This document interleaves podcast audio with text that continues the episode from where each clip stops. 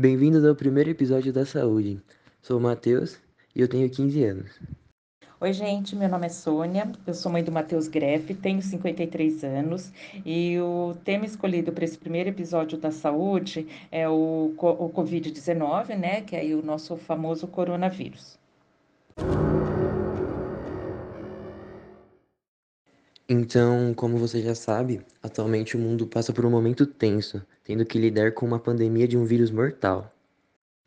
E esse vírus, ele surgiu lá na China, no final do ano passado, 2019, e ele conseguiu parar o mundo, né? E diante de tantas incertezas, ele vem assustando muito a população com um número elevado de mortes.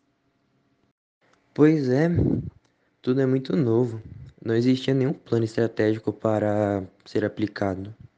É verdade. E sabia que, diante desse cenário de grande incerteza e com a consequente morte de milhares de pessoas, o sistema de saúde entrou em colapso. Né? Com isso, vários países é, têm proposto a criação de unidades específicas para avaliação clínica e investimentos em equipamentos hospitalares. Isso parece bom, mas o vírus atinge seres humanos de todas as idades mas podem ser piores em pessoas acima de 70 anos, tendo maior chance de falecimento, infelizmente. Sim, e além dos idosos, também estão na área de risco pessoas com doenças mais debilitantes, como asmáticos, hipertensos, diabéticos, né? E os sintomas que podem causar eh, né, o, o Covid-19 é, pode variar desde um resfriado até uma pneumonia severa. E você sabe quais são esses sintomas? Sim, os principais sintomas são a febre, tosse, dor de cabeça, muita dor no corpo, cansaço. Então, caso sintam esses sintomas, não pensem duas vezes. Vão procurar um médico e façam o teste de Covid. Muito bem, com isso, além de cuidar de você, estará cuidando também dos outros, né?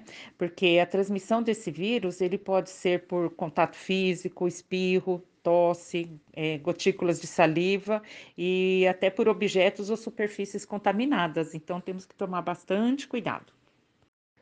E o melhor jeito de se prevenir dessa doença é ficar em casa.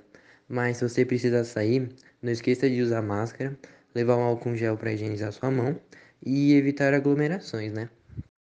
Isso mesmo, Matheus, né? É, e o que a gente não pode deixar de falar aqui é que nós temos aí espalhado aí pelo mundo vários pesquisadores e cientistas que vêm trabalhando aí 24 horas por dia é, no desenvolvimento de uma vacina que possa nos imunizar dessa doença, né? Então vamos torcer para que isso aconteça logo e até lá, se todos nós nos conscientizarmos, né? É, e tomarmos todos os cuidados conforme falamos aí nessa nesse bate-papo, né, Matheus? É, vamos tomar, vamos tomar todo o cuidado possível para não sermos contaminados, tá bom? É isso aí, pessoal. Eu espero que vocês tenham gostado. Então é isso, galera. Vamos ficando por aqui. Agradecemos a compreensão e se cuidem. Muita imunidade para vocês.